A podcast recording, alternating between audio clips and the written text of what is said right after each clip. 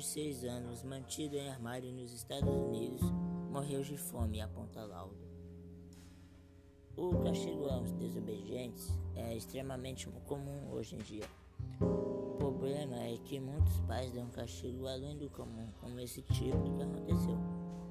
Muitos filhos sofrem esse tipo de castigo, às vezes por desobediência, mas também às vezes pelos próprios pais terem problemas mentais, sociais e muito mais.